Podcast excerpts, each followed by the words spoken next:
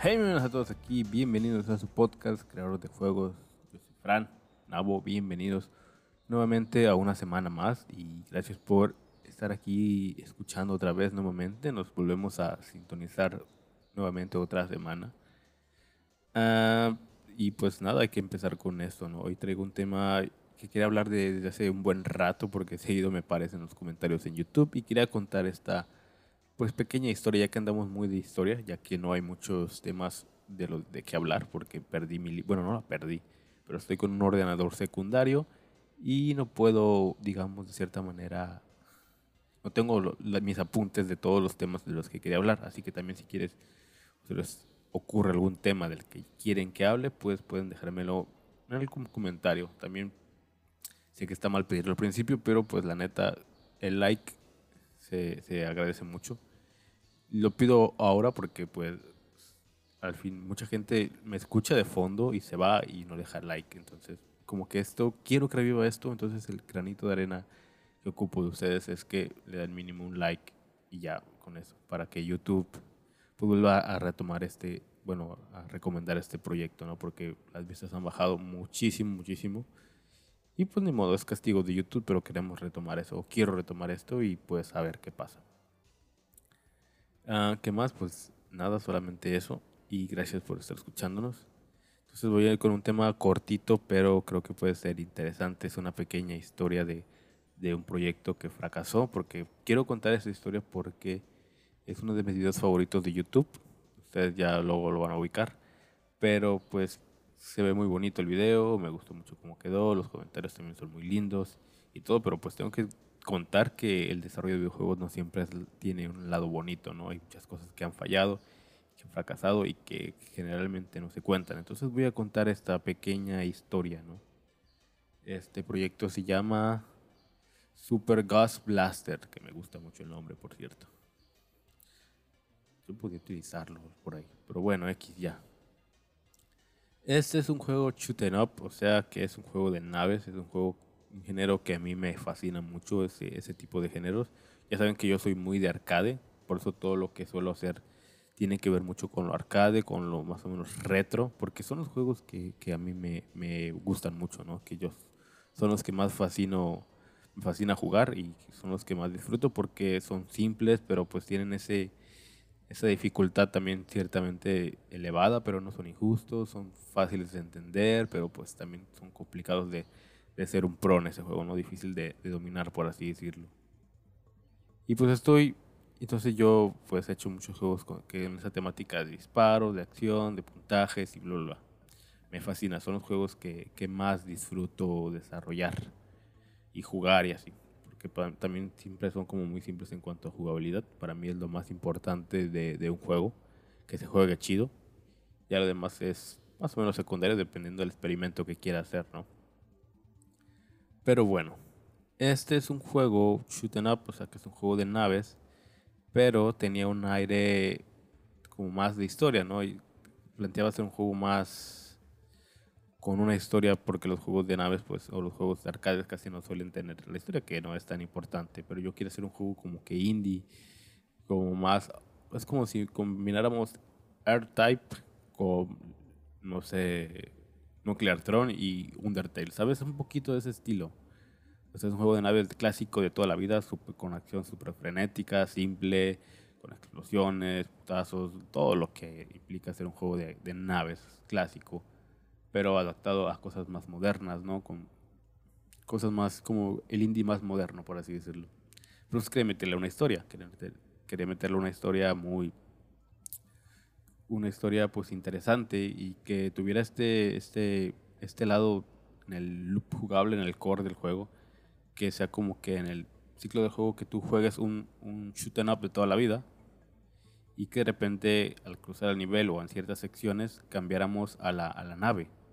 Y ya por dentro es una especie de RPG o movimiento más tipo más RPG, tipo Undertale donde puedes hablar con los personajes, interactuar, platicar la historia, ver cómo van avanzando ellos y cómo va avanzando la historia, dependiendo de cómo iba avanzando la historia, pues iban apareciendo ciertos diálogos, iban, iban a ir haciendo ciertas acciones, cada uno iba a tener su personalidad y iba a estar muy divertido ese proyecto y lo disfruté muchísimo, el desarrollo y la planeación.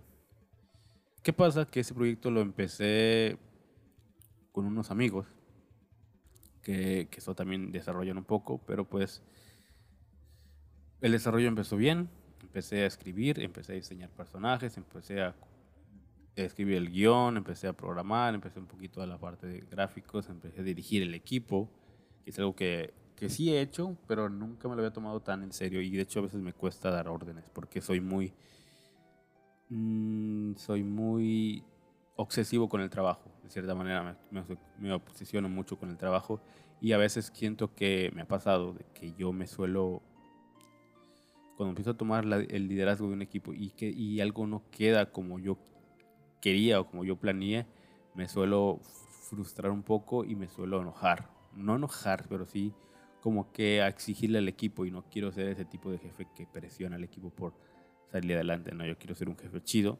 Y a veces por eso no me gusta dirigir el equipo, porque me lo tomo muy en serio y llega un punto en el que terminamos medio peleados o cosas así. Y no es la primera vez que, que me había pasado algo así o que me ha pasado así, no, no, era la primera vez. Entonces yo cuando comencé a dirigir este pequeño equipo, traté de relajarme un poco, ¿no? Traté de, de no dar órdenes así, de no ser tan estricto, de no estar presionando de ahí cómo vas y bla, bla, porque tampoco me gusta que me presionen. Y, y por eso me, me, lo tomé muy con calma. Entonces em, el proyecto empezó bien, empecé a escribir, diseñar personajes, programar un poco y tal. Éramos en el equipo cuatro personas, ¿no? Eran dos de arte, yo y otro programamos, pero yo digamos que programaba menos porque me la pasaba haciendo otras cosas, ¿no?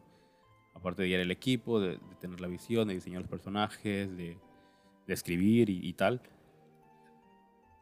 Diseñar el juego y cosas así, de ese tipo, y guiar el equipo para ir todos al unísono, ¿no? Y el proyecto empezó chido, hice los videos en YouTube, bueno, un video en YouTube, expliqué aquí un poco, diseñé cosas, y a la gente pareció interesar el proyecto y poco a poco cuando iba mostrando la, la gente le parecía interesarle un poco el proyecto. Y yo ya yo estaba muy contento con, con ese proyecto. ¿Qué pasa? Que pandemia. Pandemia jode todo. Y ya no tenemos tanta comunicación. Al principio fue como que nos empezamos a, a, a diferenciar un poco y ya teníamos una demo. La, la pandemia afectó un poco, pero y ahí fue como que la pandemia afectó un poco la comunicación, por así decirlo. Y yo no los veía a diario, pero por lo menos como que en pandemia como que cada quien dijo, espérate, hay que ver qué pedo, qué pasa con esto. No es que, era, no, no es que fuéramos a una oficina tal, porque todos éramos estudiantes en ese tiempo todavía. Pero nos solíamos ver un par de días, no para hablar del proyecto, pero nos solíamos ver. Y pandemia como que to, todos lo trabajamos de nuestra casa, cada quien. O sea, no, no era como que una oficina tal, porque éramos estudiantes, lo digo de nuevo. Pero como que pandemia dijo, como que nos sacó de onda a todos. Y nadie habló nada, nadie dijo nada. Y es como que, ah, cabrón, para, por lo menos para mí fue como, a ver, ¿qué pedo, qué pasa con esto? Porque pues, fue un cambio radical, ¿no? De estar... Yo me había mudado de ciudad, me acuerdo, yo estaba en, en Tepic y yo vivía con mis compañeros, uno de mis compañeros con los que estuve en la, en la Jam de Tepic 2019. Yo estuve con ellos viviendo y, y hicimos cosas interesantes durante ese tiempo. Pero pandemia nos sacó de onda, pandemia nos sacó de onda. Como que, ¿qué va a pasar, güey? Además, pues ya nos estamos graduando, también es eso.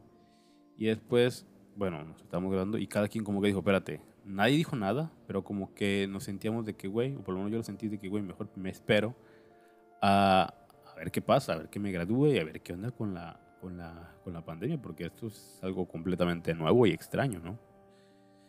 De cierta manera yo pues empecé retomé el juego, empecé a mostrar cosas y tal, y, fue muy, muy divertido ese proyecto. Terminamos la, bueno, más o menos nos acomodamos, no es que retomáramos el proyecto, pero pues como que ya le dimos un poquito más duro otra vez. Y, y empezamos así haciendo el juego. Ya había una demo, una demo de más o menos media hora de juego. Media hora de juego era el lo, lo, lo, que teníamos, ¿no? Y si tú ves los videos, un Metal Slug, por ejemplo, en una corrida normal, lo pasas en media hora, o menos quizás. Un juego arcade de ese, de ese estilo, ¿no? Creo que sí te lo pasas en media hora, ¿no? No he visto los videos de gente jugando Metal Slug, por ejemplo, pero por lo menos yo creo que sí, es una media horita. Uh, pero yo no quería eso, yo quería hacerlo un poquito más largo, queríamos hacerlo un poquito más largo Y, y pues sí, para hacerlo como un indie más, porque ya, ya habíamos planeado mejor, ya habíamos planeado eh, el lanzamiento en Steam. O sea, ya estaba, no planeado, pero ya estaba previsto de que, güey, esto va para Steam, Steam, sí o sí. Y si sale bien, buscar publisher para publicarlo, consolas. Y ya está, esa era la idea para Esa era la meta. Para mí sigue siendo, de hecho, para mí sigue siendo la meta de, de, mis juegos nuevos, ¿no? A ver, Steam y probar un publisher para que esté en consolas. Pasa el, bueno, seguimos desarrollando, tenemos la demo y decidimos de que, ¿sabes qué? Esto tiene potencial, esto tiene, eso es, pinta chido, se ve chido, muy interesante, pinta muy bueno. Creo que que debemos alargarlo un poquito más y planeamos dos horas de contenido. ¿Qué pasa? Que, que pues no tiene, vamos a volver a hacer la planeación del proyecto, ¿no? Planear, planear, los nuevos niveles, planear los nuevos diálogos, planear nuevos diseños de personajes, programar más cosas. Es como expandir un juego, pero expandirlo un, no sé, 300% más. O sea, de que dure media hora a que dure tres o cuatro veces más, pues sí es, o sea, un chingo de trabajo. Es como que si de tener 100% de juego, de repente ¡pum! tenemos 20% de, juego otra vez. Pero bueno, valía la pena y estábamos muy contentos con el desarrollo, estábamos emocionados y tuve que volver a, retomar cosas, ¿no? Tuve que volver a rehacer el guion. Yo ya tenía, digamos, donde el, comienzo, yo ya tenía el desarrollo y tenía el final de la historia, o sea, eso no se iba a tocar, pero quería expandirlo, como estirarlo más. Y, como ese juego estaba planeado para cortarse cortito, pues tenemos que añadir más escenas entre medias, pero que no se sintiera como un relleno, que a lo mejor explicar más cosas detalladamente y tal, para que tenga coherencia, no se sienta como que, ay, esa parte está buena al inicio, y ya como que en el medio se pone medio flojón, y después se pone bueno otra vez, y luego como que quizá más flojito, y el final sí está chido. No quería que se sintiera así. Yo quería que durante todo el tiempo se mantuviera la calidad de la historia. Y empecé a escribir guiones, empecé a escribir diálogos y, y después no estaba muy contento con ello. No estaba muy contento con esto. Y de repente un, compañero pues decide abandonar el barco, ¿no? De ser cuatro, pues ya éramos tres. Tuvo sus razones, no sigue siendo mi, mi amigo y tal. como siempre, ¿no? Esto no es otro pedo diferente, ¿no? Pero pues él decide abandonar el barco, nadie se molesta, nadie dice nada, nadie se queja, todos seguimos, ok, tú tienes tus razones y tal, y está bien, lo, lo, lo aceptamos, por así decirlo. De, de cierta manera, eh, pues sí fue un bajón pequeño más o menos, porque pues güey, ahora toca un poquito meterle más a la chamba, ¿no? Pero pues estábamos contentos y, y de cierta manera contentos con el, avance, con el avance y cómo iba y los comentarios que dejaban y el video en YouTube, la gente le interesó y tal, pero pues, yo me volví un poquito más perfeccionista de cierta manera y la historia no terminaba de cuajarme, ¿no? Como que los nuevos añadidos como que no. Entonces dije, ¿sabes qué? Voy a escribirla de nuevo. Ya tengo la premisa de qué estar, ya más o menos sé por dónde tirar, pero creo que mejor la voy a escribir desde cero. Y volví a escribir la historia desde cero. Creo que escribí como tres veces y estuve contento con el, con el final. Faltaba algún, pulir algún detallito, revisar algunos diálogos, porque creo que soy pésimo para escribir diálogos. O por lo menos yo así me considero, o considero que mis diálogos son muy simplones, por ejemplo, pero pues funcionaba en ese momento. Y decidí pues darle ahí. Hicimos dos, tres niveles más, cuántos personajes más. Nos limitamos a esta paleta de color, estuvo muy interesante. Hice el video en YouTube a la gente le gustó mucho, llamó la atención, la gente se emocionó, recibí varios comentarios, recibí varios fanarts. Estuvo muy bonito, la verdad, estuve muy contento. Llega un punto en que yo me tengo que mudar por trabajo. Recibo mi primera oportunidad como desarrollador de software, como programador. Y pues yo ya no era estudiante, o sea, yo ya, yo ya me había graduado. Digo, esto fue cuando me gradué. Yo me había graduado. Pero para obtener mi primer empleo me, tuve que mudar a otro estado. Y no es misterio, muchos ya lo saben, que es que retomé Sinaloa. Me fui a Sinaloa un rato. Estuve ahí un par de años y en Culiacán, exactamente en Culiacán. También fuimos a un par de veces, pero X. Uh, y ahí estuve un, un añito y, y, estuvo muy... Estuvo bueno eh, la ida, ¿no? Porque me gusta. Culiacán me gusta mucho, la verdad. Aunque las últimas cosas que han pasado ya, Pues todo lo, lo hemos visto en las noticias y ese pedo. Pero a mí me encantaba Culiacán. Entonces, pues estuve ahí trabajando y fue, fue un trabajo. Al principio dejé el desarrollo de videojuegos. Porque quería dedicarme al trabajo, porque para mí yo dije, güey, en lo que me adapto, aprendo, conozco qué están haciendo, son herramientas nuevas que no conozco, es un trabajo ya de programador, ya no es la universidad, ya me están pagando bien. Entonces yo ya, yo ya continué ahí, decidí parar un poco y por alguna razón como que nos paramos un poco y volví a, a retomarlo un poco después. Pero como que el equipo ya no tenía muchas ganas, ánimos, como que cada quien ya estaba de que, güey, esto ya me cansé, me cansé un poco. Y yo por el trabajo, por las cosas, no podía desarrollar mucho porque yo tenía que hacer ciertas cosas, ¿no? Yo estaba ocupado, yo tenía un trabajo de 8 o 10 horas. De hecho, era un trabajo que me exigía más de 10 horas. Y creo que hasta 12 horas, digo, casi un- una racha de 12 horas así. Entonces, pues yo estaba haciendo mi trabajo y tal, me iba más o menos bien. Empecé a tener problemas de, de que no me sentía muy bien, de que estaba harto. Me crunché de, pero no del desarrollo de juegos, me crunché del trabajo. Para que no sepan quién es el crunch, es cuando te, te quemas, te enfadas, te hartas.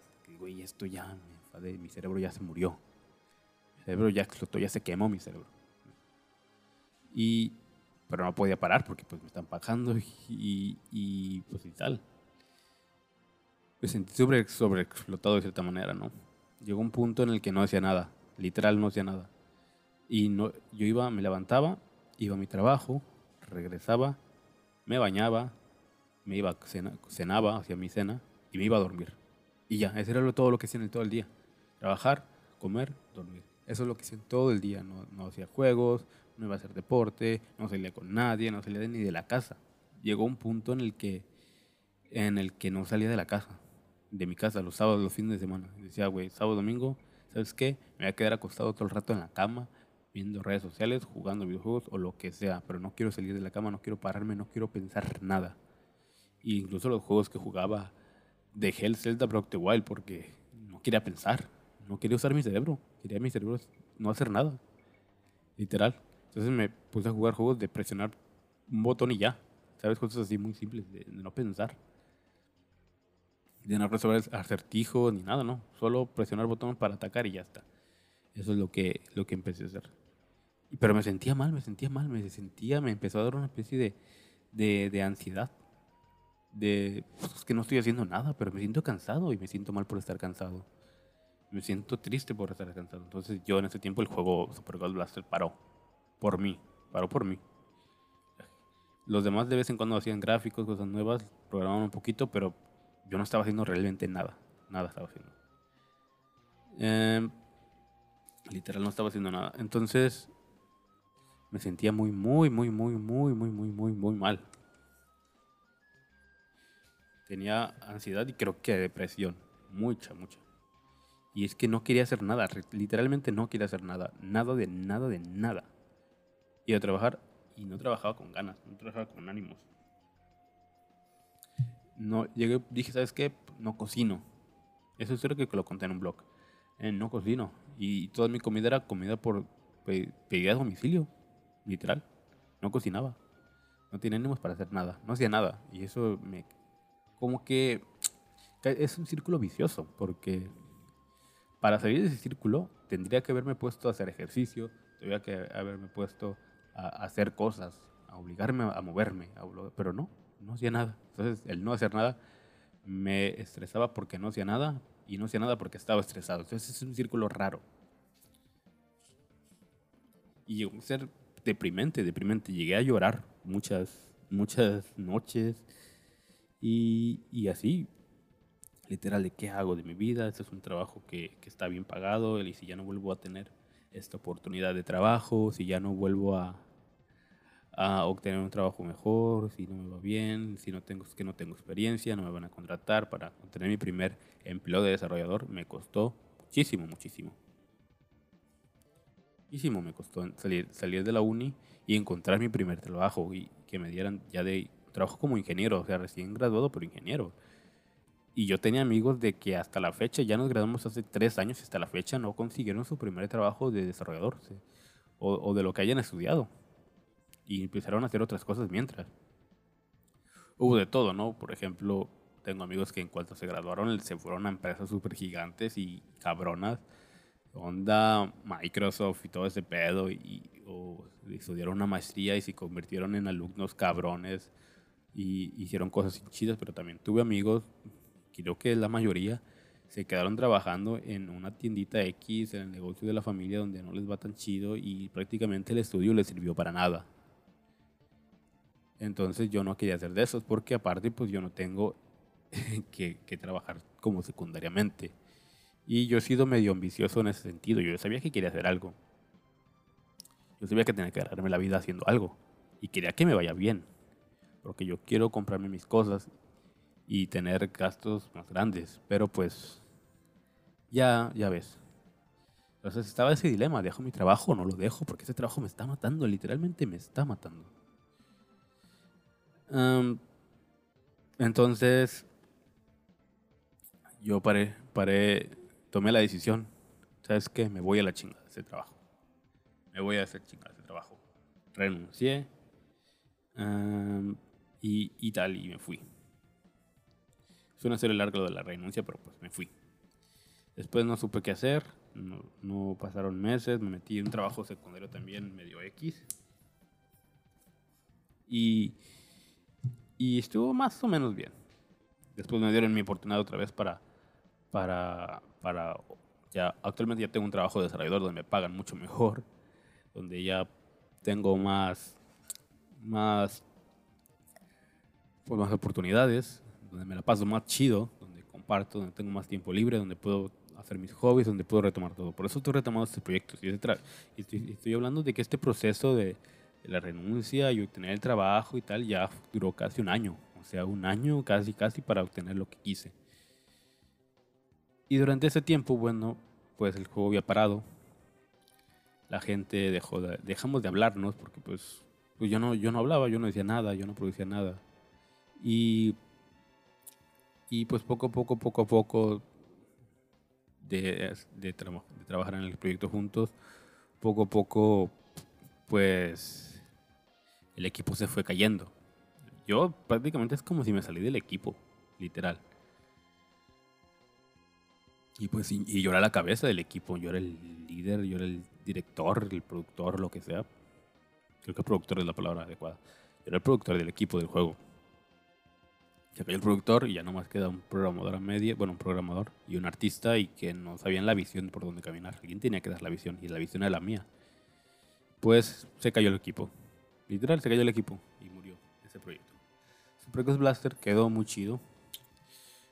Lástima, es una, es una historia que me encantó escribir, que me encantó producir, que me encantó, digamos, el proceso Lástima que no lo pude trabajar, no, lo pude completar. Y sé que me estoy dejando cosas muy específicas porque estoy hablando de ansiedad, depresión y todo ese pedo, pero y no les quiero contar mucho porque a la vez sí me da pena, no pena, pero a la vez creo que no cuento mis cosas personales, entonces no quiero cruzar cierta línea de contar, de dar nombres o dar ciudades o dar nombres de cosas. Pero pues y tal. Y esto fue el año pasado o sea, bueno, 2022. Y, y tal, entonces en 2022, 2022 volví a, retomar el, el, desarrollo de videojuegos y fue lo de Super Ghost Blaster cuando fracasó el año pasado. Ya un año se cumple de casi casi de eso. Y, y tal, entonces eso no, no me no me desanima de cierta manera. ¿Qué voy a hacer con esa historia? ¿Qué voy a hacer con esa IP? Nada. Realmente no hay nada. No quiero. Me gustaría contar esa historia de nuevo.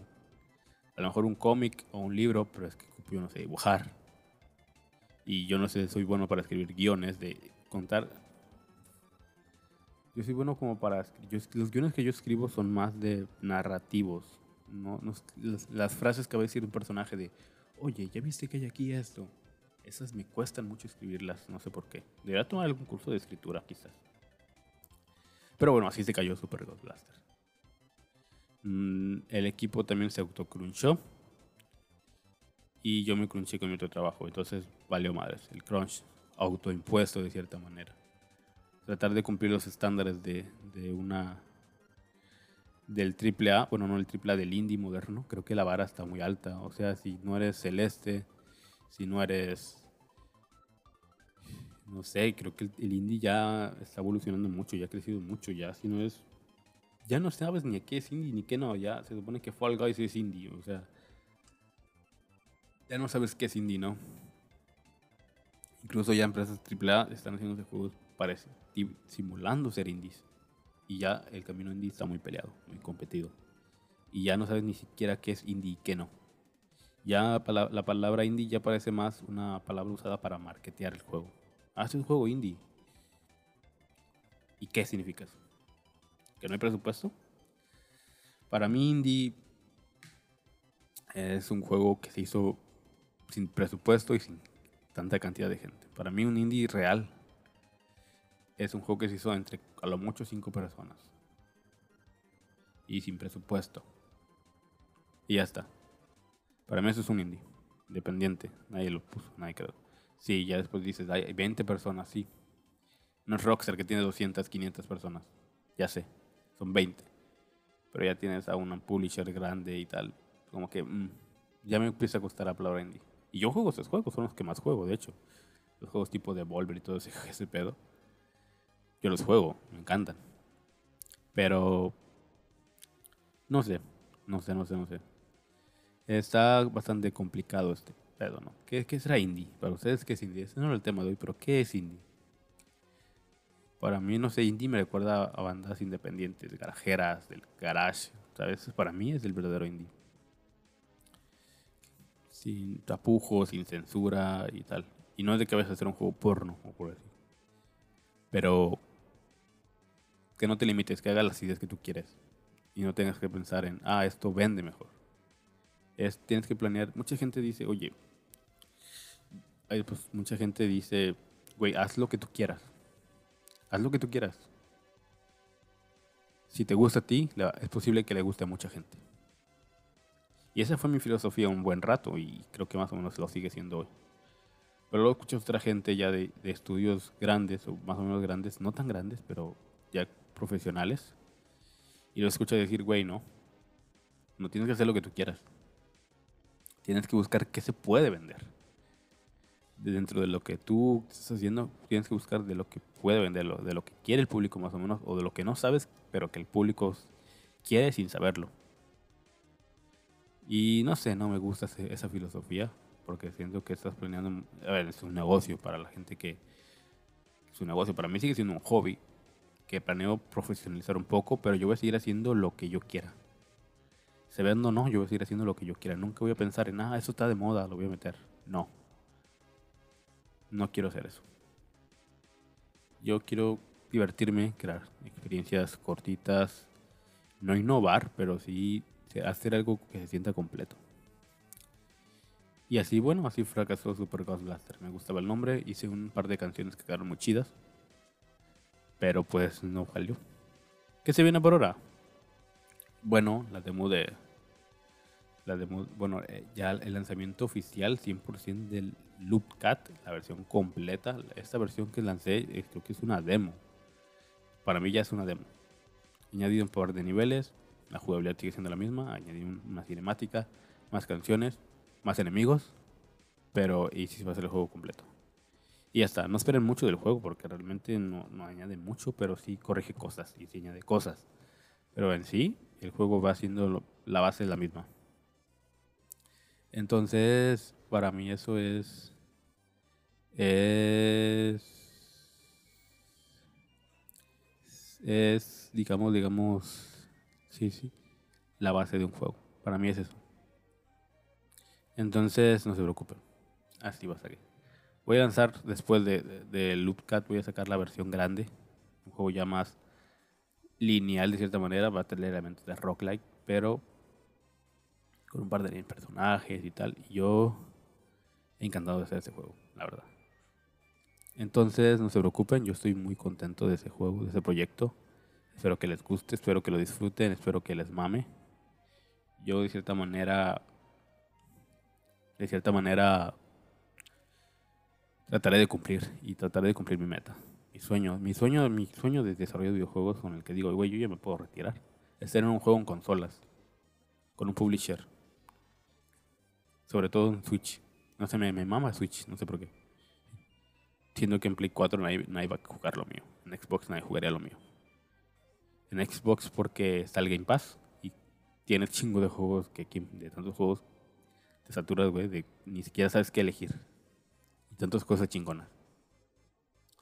En, Play creo que nadie lo va a jugar porque están acostumbrados a los God of War, a los The Last of Us, Horizon y todos esos triple producciones más cinematográficas más grandes. Creo que Play, los fans de Play creo que son los que menos pelan los indies. Creo yo, eso es lo que a mí me da a entender.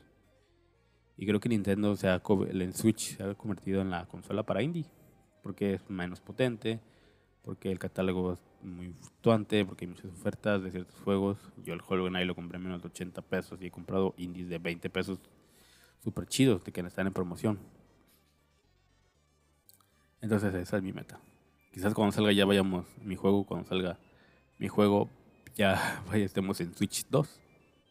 No lo sabremos. Pero pues ya ves. Y eso es todo. Espero que les haya gustado este episodio. Es un poquito más reflexivo, reflexivo. Estoy contando una historia. Y este es el último capítulo de la temporada. Quiere decir que la siguiente semana no va a haber episodio. Porque.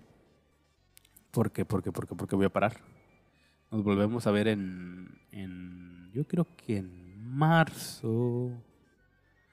Yo creo que en primero de marzo. A ver, febrero, yo creo que nos veríamos viendo como el 27. Nos veríamos en la última semana de febrero, una semana de descanso. Un mes de descanso, 27. O nos veríamos entre el 5 o 6 de marzo, yo creo. No lo sé. Sugiéreme temas porque no sé de qué hablar. Dale like si es que ya estás acá. Al corazoncito en Spotify. Y recuerda que estamos en coffee-co- guion fi.com diagonal Games. Ahí puedes apoyar al podcast. La verdad es que me apoyo mucho porque he estado. Este contenido no me da nada de dinero. Y no es que sea importante, pero necesito invertir. Me toma tiempo que estoy perdiendo. ¿no? Y pues nada, espero que les haya gustado. Nos vemos para la próxima. Bye.